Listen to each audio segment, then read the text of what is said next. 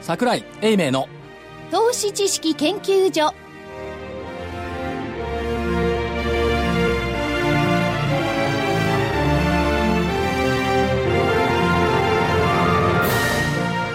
皆さんこんにちはこんにちはこんにちは。投資知識研究所のお時間でございます今日もスタジオにみんな揃っております桜井所長です偉いよ ね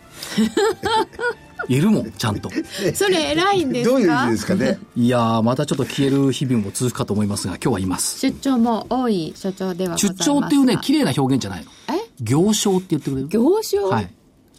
なんかリアカーを引いて指揮法を乗っけていくような感じあー、なんとなくイメージが湧きました。ええそして、正木隊長です。まさきです。こんにちは。。そして、福井主任研究員福井で。ですすこんにちは。そして、金内です。よろしくお願いいたします。よろしくお願いしますお願いしますもう、所長、大変な相場でございましたよ。もう1日で1000円動くとか。体に悪いですよねあーまあ幸いもう私が実況していた火曜の前場と水曜の後場は両方高かったんですねここの間は火曜日暴落してますけども火曜日私前場担当で日経金プラスですから午後からですからね。全場だけね。はい、ええやっぱりね、実況担当する担当者のこの、なんつうの、株に対する思いこれがね、やっぱり、重かったのかな。そそうそうかそうな。かんなな。ことはない。まあ、まあ、結論は、日経期の見通しも間違ってるし、あんまり大きな口はた叩けないというのが今日の状況ですが、福井さんすごいですね。はい。 7月に出した DVD、暴落に備える。備えていただこけれれば。何予感してたのいや、あの、ちゃんとした科学的根拠が別にあるわけじゃないんですけど。 ええ。でも、あれだけ上がれば普通は下がりますよね。いやーで、外部環境も良くないですもん、やっぱり。暴落に備える DVD から2ヶ月後に暴落来たね。大体こういうの出すと上がるんだよって。言ってた記憶が、ね申し上げてしまいましたいやいや、違う違う。これ分かった。福井さんの、このなんつうの、DVD の題名は2ヶ月あ、後に来る。 1ヶ月後、1ヶ月後あ、。1ヶ月後ちょっと早いと。 1ヶ月後に来るんですが、その間逆に動くのね。そう。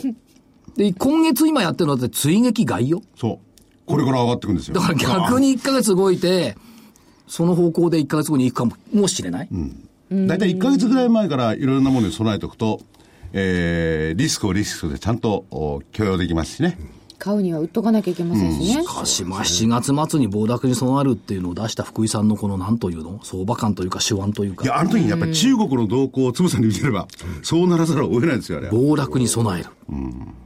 すごいね。で、売れたの売れなかったろうな、これは、あのタイミングなんかね、人気なかったようですね。だからそれだけ、まあ、そういうことはないでしょうけれどもい、や、だから今月の追撃がお衣装を受けた人が多い多かったかもしれない。人気ないんだろうな。いそやう逆に言うとね、今月あたり今度出すやつを1ヶ月間の勉強期間と考えると、お買いいただいて勉強しとくのもいいかもしれないですね。そうでしたね。ね、あの、ぜひ、あの、これからも暴落はあるかもしれないんで、えー先月号もまだ残っておりますんで、在それで在庫の山になっている。えこれでも暴落って桜井さん何年かに1回ずつ来てるんですかあそこに話持っていきたい。どうして持ってき期たい待。わかった。セミのアノマリーね。さっき、セミかのんちゃんがセミの 生態にも詳しいこと聞きたかりがまっしたてるね。いそうなんか面白いなと思いましてや、これね、いつだっけあ、火曜日の株扉の書き込みあったんだ。この暴落はユダヤ、ユダヤ歴7年に一度の暴落じゃないんですか。ユダヤ歴っていうのはちょっと存じ上げないでどうすじけゃけどねど、そのまあ7年に、まあ、言われてみりゃね、7年に一度ってセミじゃない。 7年ゼミっていうのがいるそうですが、 8年っていないのうんないです13年っていうのがいます、確か7年ゼミと一緒で、えー、今年2015年、まあどうですか。1週間で、えー、3000近く下落すればやっぱ暴落でしょ。ごえっ、と、7年前考えると、2001年。はい。さあ何があったでしょう。お年を召した方々ご存知かと思いますが。ん僕まだ相場のことその知らなかった。嘘ニューニューヨークにはいなかったよ ね。ニューヨーク同時多発テロですね。911が2001年。計算です。ではい2001から7引くといくつでしょ93、う嘘だ。 98、嘘だ。 2001か。そうです。あ、7年か。そうで団長、計算力落ちてきた還暦すぎると落ちんのかなそんなこと還暦すぎ、還暦。す。それ何がありましたっけあそうだ94年は、米国債の暴落。それから87、だって94年って東京の相場も暗かったよ。95年7月からだから戻ったの。あ、そっか。で、そこから7引くと87年。言わずもがなのブラックマンデー。そこから7引くと1980年。暗かった、この頃。か、綺麗な言葉で言えばハードリセッション。オイショックの後のボロボロ。ようやく日本も大手企業が人材の採用をスタート再開したかなっつう頃。この直前ってだってゼネコン採用ゼロとかね。あそうでしたよね。だから今ゼネコン人足らなくなってくるんだね。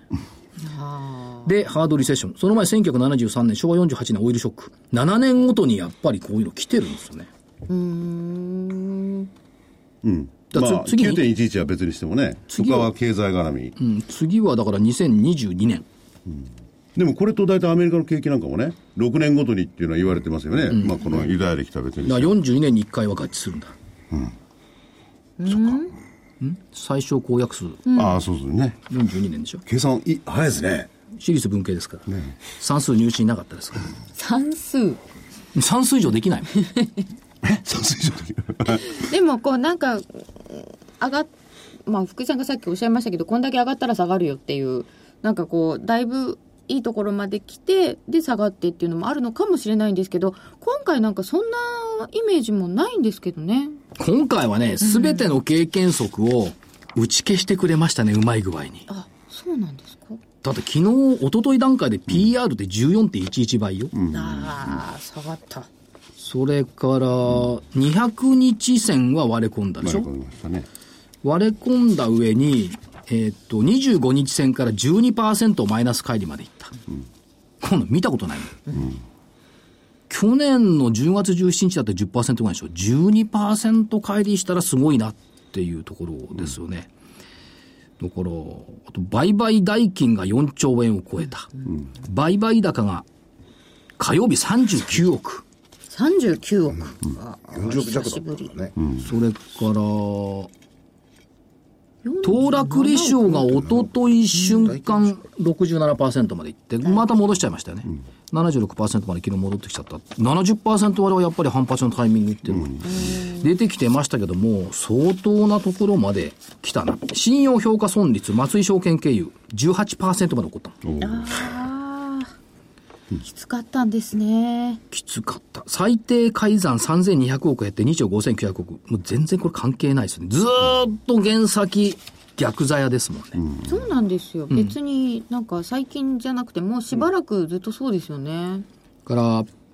あのね、昨日も一昨日もそうですけど、本当に瞬きの瞬間に100円動いたもんね。日経平均そうあ、すごいですよね。パッと見たら、うっって見桁違うの。そうなんですよねあれはちょっとびっくりっていうかなんていうかそして225先物昨日日中で28万枚。 28万枚日中よ。普 段、普段7万枚、7、8万しかできないのに28万枚よ。最近減っちゃって2万枚とかねそう。で、日経レバの売買代金4465億円。これね、すごいわ。っていうか、なかなか遭遇できないですよ。あとバッチュ実況してて値上がり銘柄数5っていう瞬間があったんです瞬間後でしょ。あの日終わってみて8だったのよね。あ、珍しいですよ込ね。みこだれけねがないすごいきついのよ。ランキングやりながらね、8しかないんだから。値上がり 銘柄。普通ランキングって20位まで出るのよ、画面上。8しかないんだから。あれはすごかっただからリーマンショックの時とか、東日本大震災の時と同じぐらいの下げの感覚だった、っていうことでしょうかね。そうするとそこからの戻りってどうなりますか本当は早くなきゃいけないのに、木曜日の戻りって200円ぐらいか。 197円高まだ今一つ。今一つですかでも、配当利回りで1.6までいって、リートの配当利回りが3.9までいかない、いったからね、瞬間。これね、昨日、一昨日から見てて、うわ、リート3.9じゃんなんて。今まで一番悪かったの5%までいったところですからね。4%近いリートっていいよねと思って見てたら、また戻っ、3.7ぐらいまで落っこちたかな。だから、正木さんみたいにね、あの、逆張りする人にとっては非常に、まあ、望んでいたおしめが来たっていう感じですか、5%のリートは買えないと思うんですけど、まあ4%しかのが買えたっていうのはね、押し目と、でも判断していいのかどうなのか。おしめっていうか、中間反落でし中ょ間反落。ブラックマンデーと同じような感じで、これ火曜日も言いましたけども、金融相場から業績相場に移行する過程での中間反落だと思うんですよね。だとすれば、それはアメリカには適用するけどね、日本はどうなのかって感じがするんですよね。移行も何もしてない、両方が一緒に来ちゃって、まあ余計いいのかな。いや、移行していかざるを得ないでしょう、多分ね、最終的にはね。どっかで移行するんもう移行せざるを得ないですよね。あ金融相場はまだ終わってないってことですか、うんまだ日本は終わってないですけど、アメリカはそっちに行こうとしてるんですけども、で、今日上海って、木曜日って上海って高かったの。上海はあの東京の引けの時間にフラフラしてたんですよマイナスとプラスそうフラフラしてはいだから、上海って確か昨日までいつ、もん水曜まで5日続落かな。で、水曜日の日に上海が下げているのに、日本株を上げたということは、これよく考えたら中国じゃないじゃない、主役はっていう話を。中国離れ、もし水曜日の上海安を見見るんだったら、日経平均500円も上がんないでしょ、普通。いやでも引け後なんですよ東京の下げたの は上海あ、そうかそうか、いつもそうな の。 3時の後に動くんですザラバもでもあ下のげてましたよね、プラスじゃ人なかあったそうもいうんね場面ありました、はいでも500円高だったってことを考えると、これで中国主役じゃない主役はアメリカでしょ、やっぱり。何回も言いますが、私たちが2年前から唱えていた、シェールは希代のペテン 師、シェールバブルの終焉。だからペテンシまで言ったらペテンシまでは言ってないですよ。よく言いますよ前つばだって言っただけでうん、ペだってだい DVD の題名がペテン師なの。す。ペテンシだって。シェールは期待のペテン師だったの、はいつけた人が忘れてる。その時は言ってたんです言ねってたんですね。という今やこっぱりとアメで、リえカ、アメリカの、まあ、せいというわけじゃないですけど、えー要因であると。断じていいわけですかいや、私はそう思ってる。ですけど、福井さんは中国に従っている。でしょ、きっとい。や、中国、まあ、金融がどうなるか関係ないですよ。これからの、やっぱ中国の経済動向ですよね。やっぱり影響でかいと思いますよね。まだどんどん落ちそうな気がしてるんですか、まあ、中場合国によっては李克強、あの、首相、李克強で、郭強さんですか、あの方の指標があってね、原油の輸入量、電力の消費量と、全部とんでもない数字になってるんですよね。ん場合によっちマイナスになゃってま、マイナス成長ですよね。7%から6%がマイナス成長になったら、この辺に世界に対する影響、とんでもないですよね。まあ確そかんになね。になっちゃうかな、それより江沢民どこ行ったのがいるのかな、わかんない。いろいろなことは噂されてますけど、わかそんっないちの方が気になるな、どっちかっていうと 出。ますね、あ、そういえば、皆さんの大好きなボリンジャーバンド。えはい。ボリンジャーバンド。私もね久しぶりです、初めてっていうかね、めったに見ないね、マイナス6シグマまで行きましたね。なんか意味あるんですかね、6シグマって。ここほとんど100じゃないですか、もうこ。こまで行くとね、何の意味もないと思います。発生確率0.1%。 0.1。ボリンジャーをあの信頼されてる方もいらっしゃるんですね。あんまりボリンジャーの悪口はやめといて。言ってないよでもと当たってないですね。いやいや、えマイナス6シグマまで行った。行ってそこを打っあんま見た。ないですよねこれ3日続いたからね、マイナス6シそれグマ。は見ない。見ない。でもボリンジャーって都合よくできてて、右がないから。左までしかない。 やばいです。そこがちょっとつまんない。ボリンジャーの右が出たら面白いからね。もう面白いですよね。右出ないんだよ出な いよ。右出ないんだもん。過去を語るのは結構簡単ではありますよね。右、右を語るの難しい。だから、えー何過去に能弁、未来に科目。株式評論家の特徴ね。過去に能弁です、私を含めて。未来は科目歴史学者か、株式評論家かっていうぐらいですよね。さあ歴史学者、未来、あ、そんなことないか。未来を語るまあ、歴基史本学的者。には過去を。過去から、こう、温故知新。温故知新。まあ、それはそうなんですが、過去というよりはやっぱり未来を見ていきたいんで、はい未来に向かって躍進している会社さんに今日来てもらいました。未来を見ると同時にね、やっぱりこのところのいろんな数字とかそういうの見てると、なんか実態から家出してる感じがしてね。何が未来、え、あの、相場がね。あ相場がねそう。だからそういうところじゃない。実態に足を立脚してて、あそれが言いたかったねなん未来がそれが痛かったわけいや、み地に未来足をついた未来に向かっていなんとなく相場は地に足がついてねえるんだよ会な社に来ていただきましたと言った瞬間に、足がついてないのか言う、わけわかんない。他は足がついてないあ。でも、足を、地に足をつけた会社。本当に地に足がついてあ、本当に地に足がついて てんだあー。地がないとダメなんだ、これ。えー 今日ダメなんだは、株式会社無限エステート代表取締役社長の藤田真一さんにお越しいただきました。こんにちは。こんにちは。よろしくお願いします。よろしくお願いします。エステートですよ。無限エステイト。地に足がついている。この無限っていうのはね、エタニティだと思ったら、そんな単純なもんじゃなかったんですね、そもそも名前、社名が。そうよ。夢を現実にし、理想を追求する。まあ、夢、そう限っなんでてす書いて、無限。限りなくもかけてんですか、これ。いや、かけてないですか。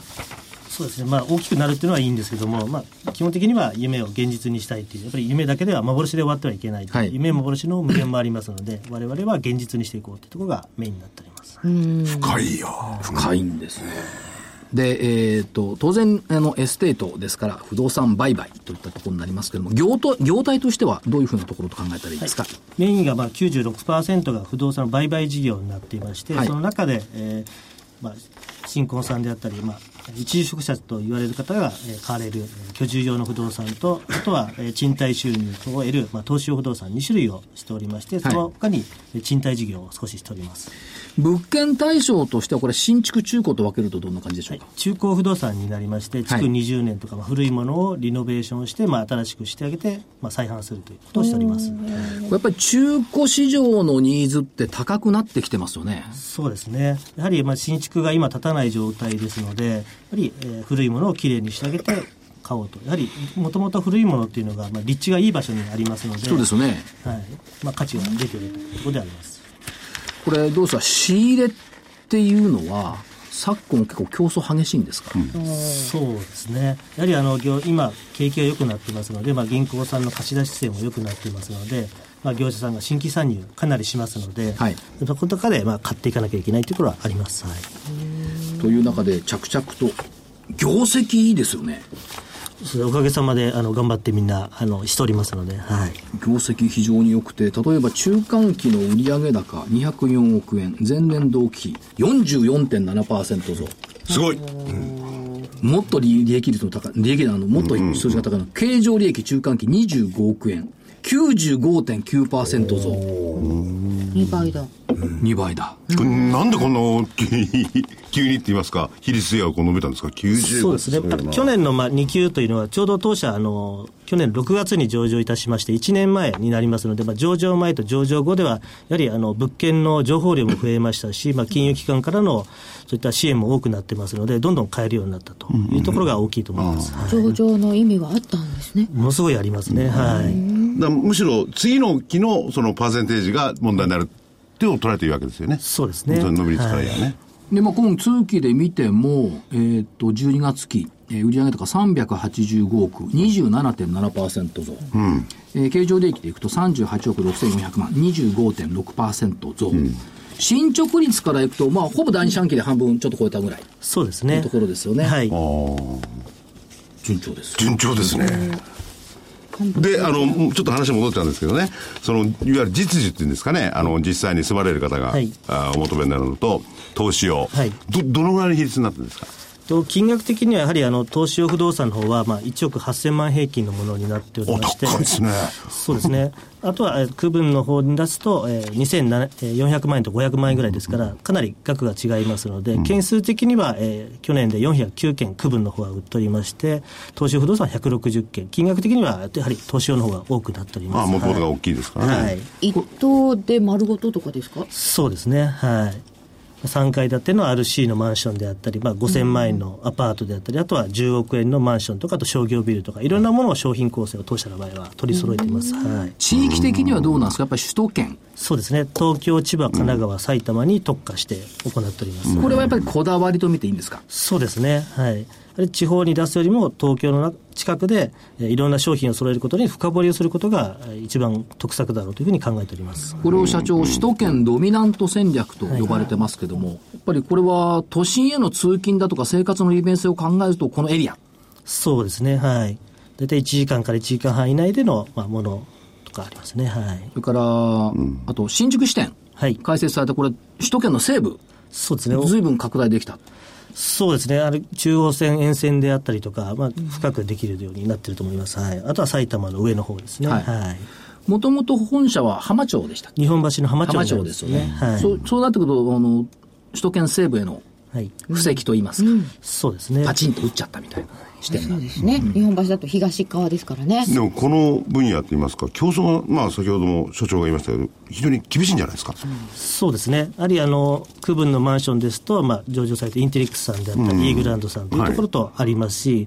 で、あとは投資用ですと、えー東勢さんであったり、まあ、オープンハウスさんであったり、サンフロンティアさんっていらいらっしゃいますけども、まあ、両方その区分のマンションと投資用不動産を扱う会社ってないんですよね。はい。なので、当社は仲介業者さんにお伺いしたときに、まあ、両方預からせていただけると、とりあえず無限さんで値段が出なかったら他のところが振るという形で、とりあえず情報量がかなり多くなるといったところが、まあ、他社との差別化になっていますね。これ多分業界に携わってない方はご理解いただけないと思いますが、はい無限さんに持ってけば値出してくれるっていうのは強い情報力ですよね。そうですね。はい。やっぱり、さすが、宅建なんとかかんとかかんとか今、し、今、宅建市っつうのあ、そうです、宅建士。要するにね、値段出してくれる、そしてスピーディーに結論出してくれると、これ重要なファクターですよね。そうですね。やはり値段を出して、その後、まあ、当社の場合40行という取引銀行がありますので、買えば必ず、まあ、お金をつけていただけるので、正確な値段を出せると。これは強みだと思います。はいあの株と違って市場がないですから、一物一貨ですから、相手の対相手のあることなんですよ、だから相手が値段出してくれて買うよっていう、まあ、買い付けとかですね、いろいろ出してくれると、やっぱそこを皆さん頼ってきますよね、だからまず持っていくのは無限さんって、こうなりますよね、そうなんですね。はい。マーケットメーカーみたいな。そうそうそうそうですね。おーだって売りたい人って、あの、棚ざらしって言うと変ですけど、1ヶ月もね、こう、アットホームみたいなの回ってても嫌だし、もう、もう買ってくるのはすぐ買ってくれって、こうですよね。そうですね。値段わかんないんですよね。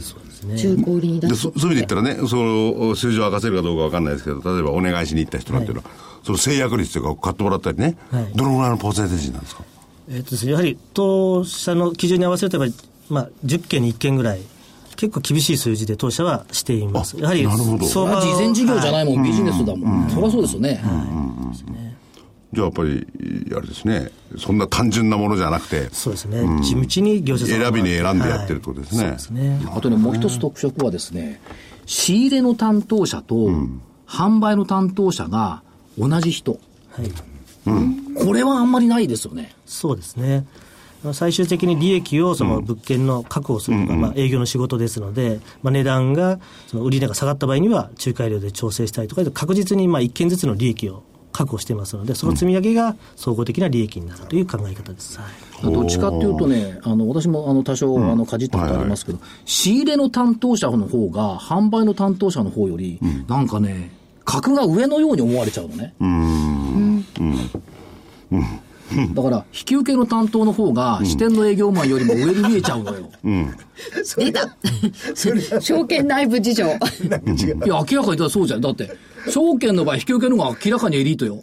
そうですよね、現場の営業マンなんてもうあれよ、大変よ。引き受けてきたやつを売るのが売り子なんだから。とにかくとにかくどうやって決算がかかるわけです仕ね。込む方がその苦労まで分かってると大きいですよね。ああ、そうか、これぐらいで売れるから、これぐらいで仕入れなきゃっていうそうでのすを。ね、はい、内装これぐらいかかるからって引き算していくんですよね、だから自分が売りやすい物件はどれか、自分が売りやすいためにはどのプライスにすればいいかっていうのを一人でできるっていうのは大きい。ですよね。売りやすいものっていうのはきっとお客さんが買ってくれるものってこそう、とですよ売ね。れ筋。そうですね、で、その地域地、不動産の場合だったら、地域地域でもって、値段が違うじゃないですか。あーあるねあるいは道路が一本入ってるとか。で、そういう情報が自分の頭の中に入ってるから、多分、し、す信い用ましてせるん、とすきいません。そね。れ、それもう大前提で常識以前の問題、当たり前なの、それは。で地域によって売れるものも違うでしょうしね。そうですねそういう、なんで、お一人で全部やるっていうシステムを取ってる会社ってないんですかそうなかなかないと思います、ね、なかなかないですよはい、なんか難しいと思います、はいえでいろんなものが物件来ますので、だから、あの仲介業者さんにしても、売り方さんにしても、いや、私が売る物件仕込んでますとはびっくりしますよね。普通は、いや、これ仕込みますけど、私売りますから。そうすると、その、その方から、まあ、あ買う方も安心できますよね。うで自信を持って仕込んだんだって感じですもんね。仕込むやつが違ったら俺関係ねえもん、売るだけだもんね、なんて売いりうは売人りもいのるか販もしれ売がなあいりねますからっていうのと、私が全部責任持って最後まで売りますから。で、そういう営業っていうんですか、なんていうんですかね、仕入れっていうんですかね、はい社員さん何人ぐらいいらっしゃるんまあ、です仕入れ担当は77名今います、はいか、まあ、当然販売担当も兼ねるわけですそうですね兼ねてますね70すごいな。それを首都圏にバーッと配置してるわけですね。そうですねみんなコツコツ回って情報を集めていますね、はい、コツコツあのね、不動産情報って表に出てこない情報もありますもんね。そうですねこれもう表に出てくる情報は当たり前の情報でみんな知ってるんですけど、これ出てくる前の情報ですよね。そうですねですから売り物を当社は持ってますので売り物これがあるんですけどなんか仕入れのものありませんかっていう形でいくと、これ相手していただけるんですよね、はいものすごくこれね、強い強いですよね。と思いますよね。あとはどうなんでしょう、投資用の不動産、結構海外から買いに来てるって話聞くんですが、現状いかがですか、そうですね、やはりメインがまあ台湾の方が多いんですけども台湾、中国、メインランドの方もいいらっしゃいますし、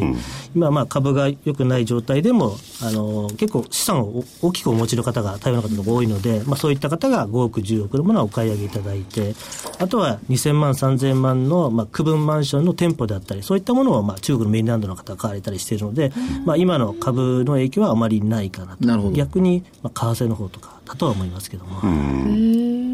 これどうなんでしょう、やっぱり日本の不動産に対する安心感、はいっていうのがあるんでしょうか。そうですね、土地もきちんと所有できますし、やはり、まあ、周りに住まれている方も安心していれますので、やっぱり価値がものすごいあると思いますね。はい結構あの、どうなんでしょう。例えば1週間ぐらい日本に滞在して物件見て回るみたいなケースもあるんですか、結構いらっしゃいますね。おられるんですかやっぱりはい。へーで飛行機で来られて、そこでまあ手付金を置いて、で、またすぐ帰られてとか、あとは観光祭とか帰って、で、また決済の時にまた来られて、っていう方いらっしゃいますね。はい。それってだけど金額的には爆買いどころの際じゃないですね。そうですね。一括でゴンですよ。であの人たちほらフィジカルでお金持ってくるから、現金デリバリーでしょ、多分。そうで すね。あと、こちらでも、その中国銀行とか貸し出しが結構でき、うんあ使えるんですかはい。うんやっぱり半分ぐらい、その、つけられたりとか、まあきちんとレバレッジかけてはいされるような、きちんとした投資される方が多いので、これちょっとね、あの、無限さんと関係ないんですけど、例えば日本といえばね、はい災害多いじゃない地震とかなんとか、はいそういうことに関しては、その、海外から買いに来られる方も知ってるはずですよね。はい。それなのになお買うってのは、それどどういうあれなんでしょうかね。やはりあのだってこの建物で買うと、建物そのものは安心できるから投資の対象になるよっていうことなんでしょうかね。どうなんでしょうかね。日本製というのはやっぱり安心して買われるんですね、しかも新耐震であれば、地震にこんだけ耐えたという実績がありますので、はい、壁紙とかはまあ切れたとしても、それは変えればいいですけども、躯体がしっかりしても、そこがやっぱり重要なんですね、やっぱり中国とかは、あまり質が良くなかったりもありますので、まあ確かにね、あの、はい新しい耐震基準では相当なね、揺れに与えて、とすれば、確かに、あのー、災害が多いとしても、投資の対象にはなり得ますよね。これ社長、利回り的にはどうなんですか日本の利回りっていうのは海外なんかと比べて遜色ないと見ていいんですかよりいいというふうに逆にいいいいと、はいやはりシンガポールとかあの香港とかのよりかはもうなん価か格高いらしいですね高いですからね、利回りがまあかなり極端に低いですから、じゃあ東京の土地は割安なんですそうですね、利回りからいけば利回りからいけば、はい、あ、そうか、投資用だから利回りで考えなきゃいけない。そういう意味ではやっぱりこの不動産の動きっていうのはしばらくおとなしくしてましたけども、ちょっとずつ動き始めたこの数年って感じですかそうですね、かなり動き始めてると思いますね、はい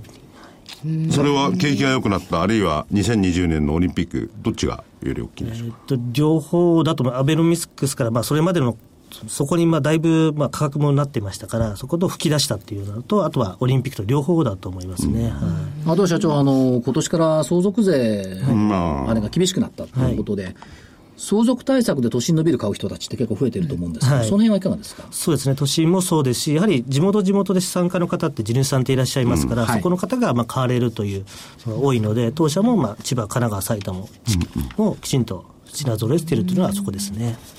だから、ちょっと様変わりになってきたっていう感じ。あで、あの、最近はどうなんでしょうお客さんは、まあ、エンドユーザーの場合ですけども、やっぱり物件はきっちり見られるんでしょうかそうですね、やはりそれに耐えられるものをきちんと我々も提供していくと、で何かあったらすぐに、はいえー見に行くと、そういったことをしていますね。バブルの時って結構投資用だと物件も見ないでファックス1枚でってあったんですけど、今はないですよね。そうですね、やっぱりきちんと確認して、逆にしていただかないと心配ですので、していただくということはしていますね。はい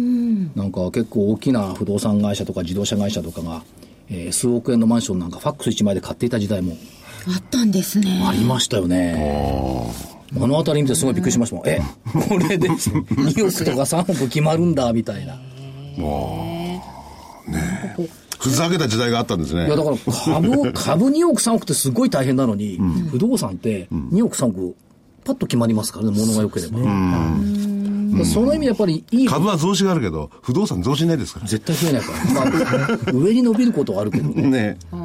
でも土地は増えないですもんね、そうですねあとね、あの、話がまた違ってくるかもしれないんですけど、あの、2020年、まあ、オリンピックの効果もあるっていうことなんですが、あの、ロンドンなんか見てますとね、オリンピックが始まる前に、すべてが、まあ、焦げてしまったケースもありますよね。その辺にはどう、どうお考えになってますかそうですね、まあ、地下とかは、まあ、オリンピックの1年前ぐらいに1回、まあ、ピークが来るだろう、ただ、当社の場合には回転をビジネス、回転ビジネスをしてますので、そこで新しいものを買って、その場で粗利をきちんと取っていくような体制してますので、その相場に合った動きをするようなことを考えてだからおり利益はちゃんと確保できる。価格変動リスクをあまり受けないような経営をされてるってことですよねますね。はいだからバイアンドホールドだと価格変動を受けちゃうけど、いや、僕はあの、これは偏見と言われるかもしれないんですけど、不動産をやってるところとそうじゃなくてね、儲けられたとかバーッと儲けて、っていうシステムっていうか、考えじゃなく会社をやられてるわけですね。そうですね、資本効率をかなり考えて金が資本効率、はいなるほどね。でどうなんでしょう、えー、とやっぱりこの首都圏に対するこだわり、はい中古不動産、物件の流通に対するこだわりっていうのはやっぱり継続していくということでしょうか。そうですね、はい。やはり新築はなかなか建てづらいという部分もありますし、はいはいだから地方都市への支店展開は行わない、はっきり言われてますね、で地方都市の中古不動産は原則として取り扱わない、明確、明確な目標とか明確なものって重要ですよねそうですね、それはね、僕が不動産業界にやっても、地方都市は行きたくないな。あそうなんとなく力って伸びてる よ。そしてと 首都圏の中古不動産に集中し首都圏の中古不動産再生市場で売り上げナンバーワンを目指す、中古不動産再生リノベーションって最近ではよく聞くようになりましたけどはい、これ伸びてますよね、そうですね、やはりあ今あるものを大事に使おうという傾向が増えていますので、で、躯体も先ほど言われたように非常にいいですもんね。そうですね、はい中をきれいにすると、いいんですよ。最近でもそのリノベーションで出てるマンションがチラシ入ってるの見ると高いんですよあそうえこれリノベーションだよねでも一応中古なんだよねって思って見直すぐらいに高いん何でですよリノベーションっつうのは中入ったら新築よりひょっとしたらいいかもしれない、そうなのかまあのー彼女さんのことだからそのところの新築と中古と比較してるよね、はい絶対金額が高いからっていう意味じゃなくて、でも、あれじゃない通常で見ると同じ地域であのーこう7000万とか8000万が4000万ぐらいになってね4000万とか5000万ぐらいちょっと高いんであすそようねそれは割高だねですか高いねですかそういうとこばっかり見見ようとしてるからね。それはだかそらう安いとこいっぱいあるからちょちょちょそういう時は無限エストエステートさんの物件見てごらんああそうかそうだコストパフォーマンス、今のを揃えてますので、ですよね。そうね、高いとこ見ちゃダメなのよ。チラシが綺麗なとこ見ちゃうから ですよきっとチラシ綺麗なのお金かかってるんだから。あそうですよねそんなところにね、しかも、エンドユーザーに売るんだから、多少利益も乗っかってるでしょ。そうじゃなくて、あんまりこう、経営効率をね、高めるように、スピーディーな販売をしている無限さんのようなものを見なきゃいけない。ということで、3つの S がキーワードなんですが、その中にスピードってのが入ってるんですけど。 そうですね、やはりやはり資金効率もそうですし、早く品物を作り上げて、早く販売すると。ということが、やっぱり相場の波にきちんと乗れるということもありますね。はい。で、もう一つの S が、顧客の満足、サティスファクション。はい。おーこれに関してはそのコストパフォーマンスのいいものというのもありますし、いろんな商品、えー区分マンションであったり、あとは3000万のアパートであったり、5億、10億のマンションのいろんな商品を作ることによって、いろんなお客様に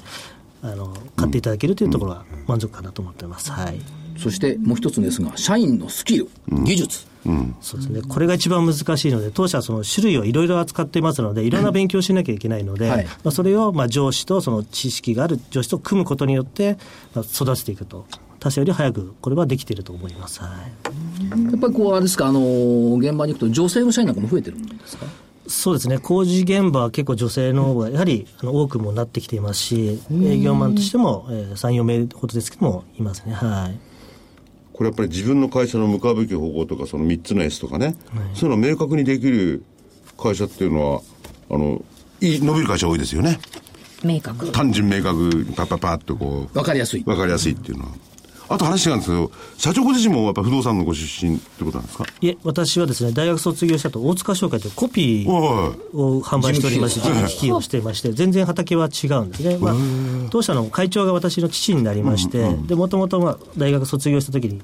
あの就職活動の時も不動産を受けるなと俺にかなうわけない とすご いなので私はまあ違う方向で自分の伸ばせるものあとまあ営業の強い会社ってことで選んではいきまして、そこからまあ入ったんですけども、まあ、それがまあ一番、まあ、実際神様みたいな人を見れますから、でそれ以外の部分は私がやればそこは勝てばいいというところですね。俺に勝てるわけがないって息子さんに言ったら、これはすごいですね。今お父さんすいません僕が間違ってたって言わ言ってないですかいやそこはまだ勉強中なんで私は、すごいすごいな、へえまあ、それがまあ部長たちに伝わってきているので、そういったまあ会長のクローンがいっぱいできているというのでまあいろいろ物件変えるというのはそこなんですよね。なるほど。はい、それだけやっぱり蓄積情報と実績があるっていうことですね。そうですね、であと他の業界も見てらっしゃってあともうそういう一のつあるのかなは、信用でしょうね。そうですね昔からの。土地取引なんてそうですよね、ポットでじゃなくて、やっぱ長年の信用の上に現状があると。そうですね、平成2年設立しまして、その後、まあリーマンショックも、まあ、東日本大震災もきちんと黒字で乗り越えてますので、やはりそういったものは、まあ、金融機関からもきちんとした、まあ、無限だったら貸しても大丈夫だろうというふうな状態で、取リ引先ーマもンショックもあれも全部黒字で乗り越えて一応たん乗でりすか越えてますので、はいだからやっぱ不動産の相場感もすごいん ですよ。まあ長年培われたものですよ。やっぱりこれからどうなりますかなんでしょうねなんでそこで静かになるわ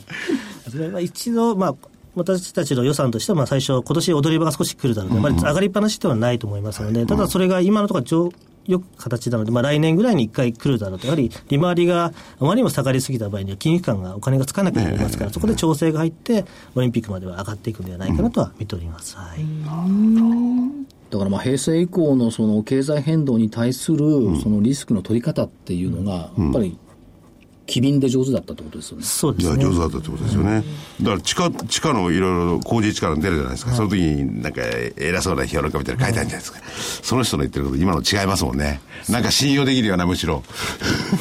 地下の水を見て偉そうなこと書いてあるじゃないですか。新聞でもなんでも。そりゃそうですよ。直接だってビジネスに響くんだもん。そうだそりゃその相場感は、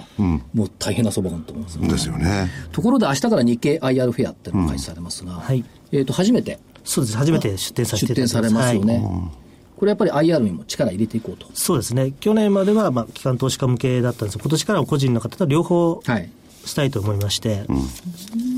ております。あの、無限エステートさんはこの後の番組の、お銘柄バトルではい、相方の源太っていうのが、うん、あとっていうか、これ、これのが放送日あがあ、そうか後そうろかなんですけ木ど、ね。曜日の番組の源太はっいていうのが、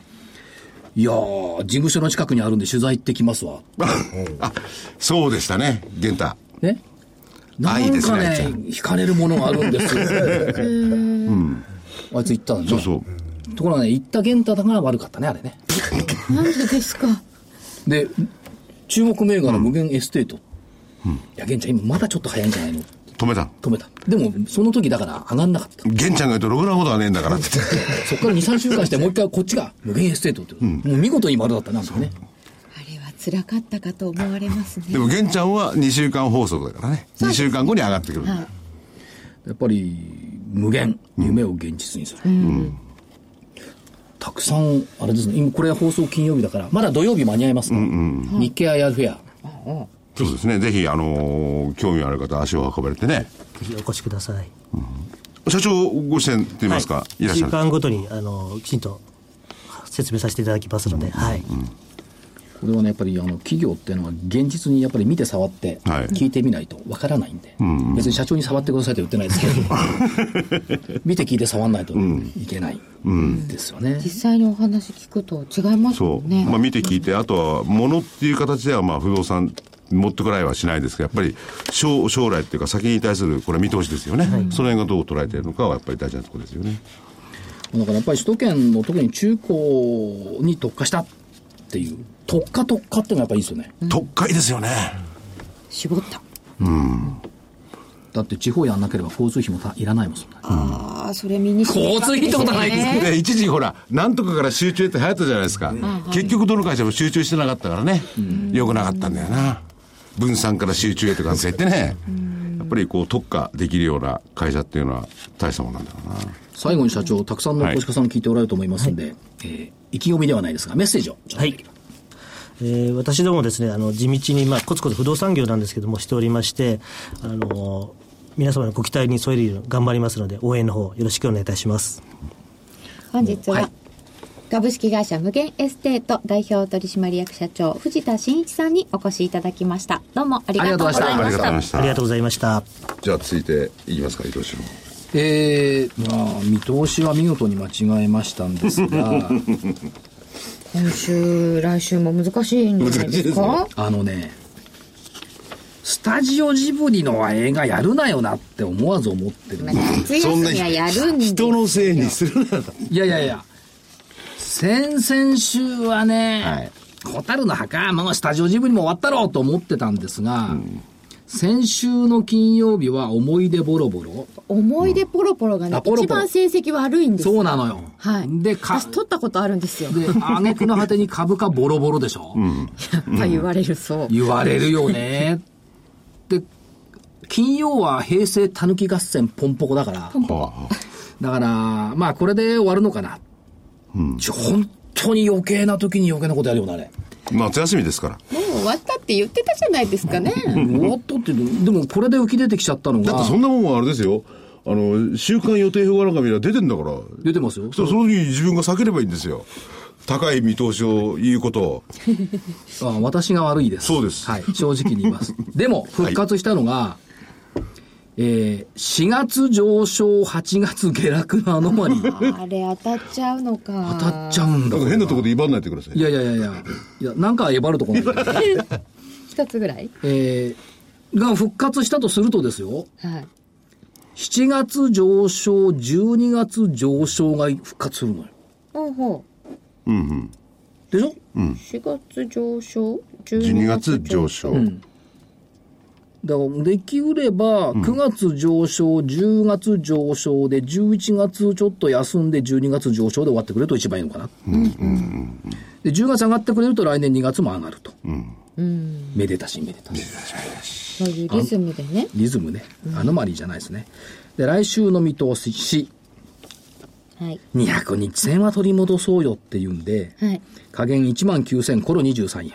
円うん来週ですよ。来週ですよ9月の、123 3、4、4日、3日で3す日か。か9月の3日1902あ、ごめんなさい。4日になりますね。これ金曜日のあ、放金送曜日はい4日ですか。19023。上限は7月の S q 値ぐらいまでは戻そうよっていう19894。それはあの、予想ですか期待ですかいや、予想は期待だもん。期待のない予想はないでしょ。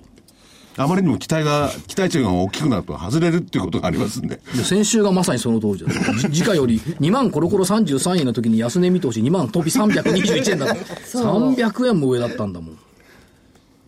でも9月は、9月も一緒か、過去25年間10勝25敗、9位。あー9月3日、ポイントの日。はいで来あの9月って結構ね逆行が多いんですよ6日日曜日金星逆行うんそれから13日日曜日部分日食うん18日金曜日水星逆行開始、28日火曜日満月皆既月食、あー月食だ思い返せば9月の15日リーマンショック、7周年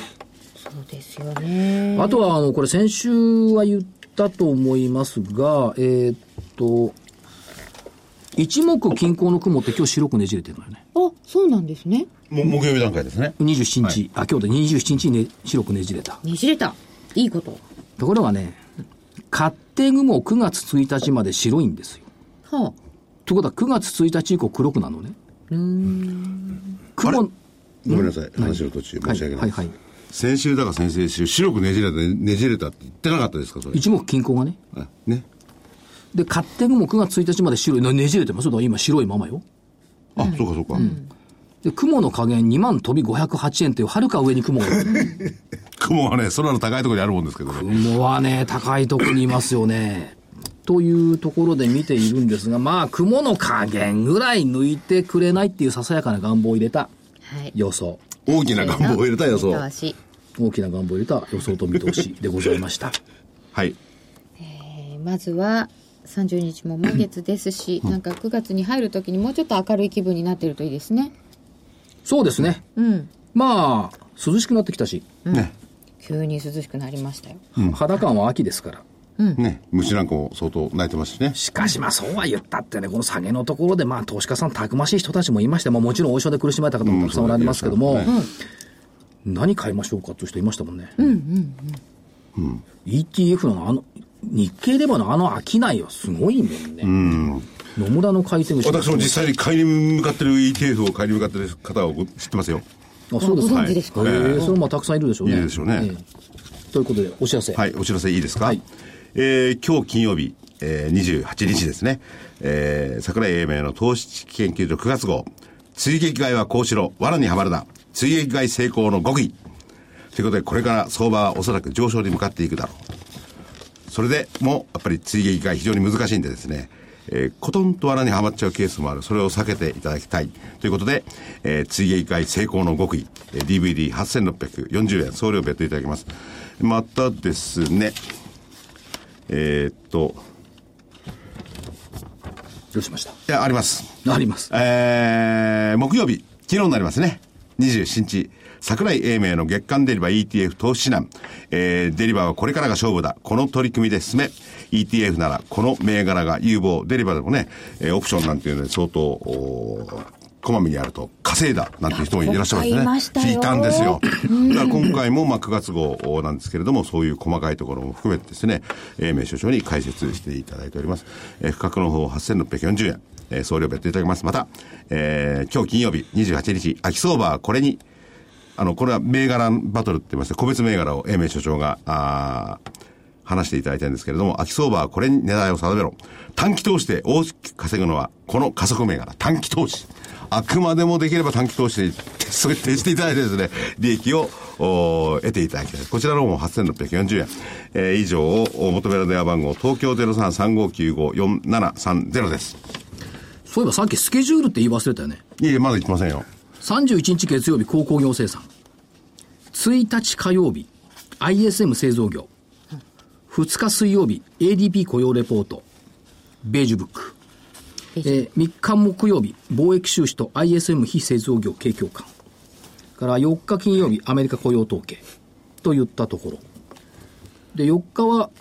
熊本だ。そうですね熊本桜井さんとご一緒に行きますね大熊本証券さんの主催で、はいえーセミナーをやっていただきますねインフォテリアと、あけぼのブレーキさんあけぼのブレーキね西田さんですね、ええそれから、えーっと、今週末、まあこれ金曜日ですけども、金曜土曜は、さっきの日経 IR フェアということで、えーっと、これも金曜の夕方の放送ですからね、えー8月29日土曜日、10時40分からヤマシンフィルター、11時半からリートのとこにいます、私。はい。はい。そして、ラジオ日経特別企画、桜井英明、内田正美と行く投資勉強会リゾートイングアム、10月16日から18日の2泊3日、基本料金9万7000円です。ラジオ日経のサイトの、えっ、と、桜井さんのお顔のリゾートっていうところからお申し込みください。 10月のグアム、いいんでしょうね。すいません、あの、もし、あの、行くようになったら木曜日、お休みさせて、電話、電話できるのかな、グアムで。できるね。国際電話台持ってね。誰が。いや、福井さんい。や、い行きやすさ持ってる、決まってんね。こっちはこれ、これ書きますよ。コレクトコール。あと、そうそう、日経アイドル編はね、あとね、野村工芸社1時から、京急1時50分から、っていうことで、あちこち。無限エストレートさんのところにも顔出しますんで。はい、土曜日までですから、はい間に合いますので。ぜはひい。ね、あの、じっくり無限エステさんのお話を聞いていただきたいですよね。そうですよね。やっぱたくさんの会社出られるんで、これ、こ今年はね、やっぱりね、あの、涼しいから行きやすいと思いますですね。そうですよね。こう、出ていらした会社さんのその後のパフォーマンスが、いつも楽しみで。ああ、そうですよね。しかし、9月も相変わらず行商ですね。さっき熊本9月4日でしょ、う ?9 月5日名古屋、11日京都、12日ラジオ日経金沢、17日名古屋証券取引所名古屋、19日ラジオ日経名古屋、26日ラジオ日経福岡。なんかしすごいですね週末ごとになんかラジオ日経セミナーやってるんですすごいですね。ああ、だって私も今ずっとお知らせ読んでますもん。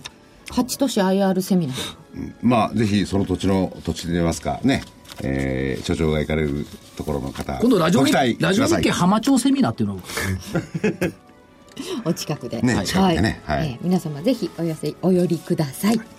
えーと、それでは、まあしかし大変な1週間を過ごした後ですから、ちっとはねえ優しく眠れる夜を迎えたいな涼しくなってきたし、ですよね毎晩目が覚めるもんね、2時頃に、いそうですね、チェックしてなかった海外をねええ、だからまあちょっと気安く眠れる夜を1週間迎えたいなというふうに思ってます、はい、はい。それでは皆様、今日はこの辺で失礼いたしま失す礼します失礼します。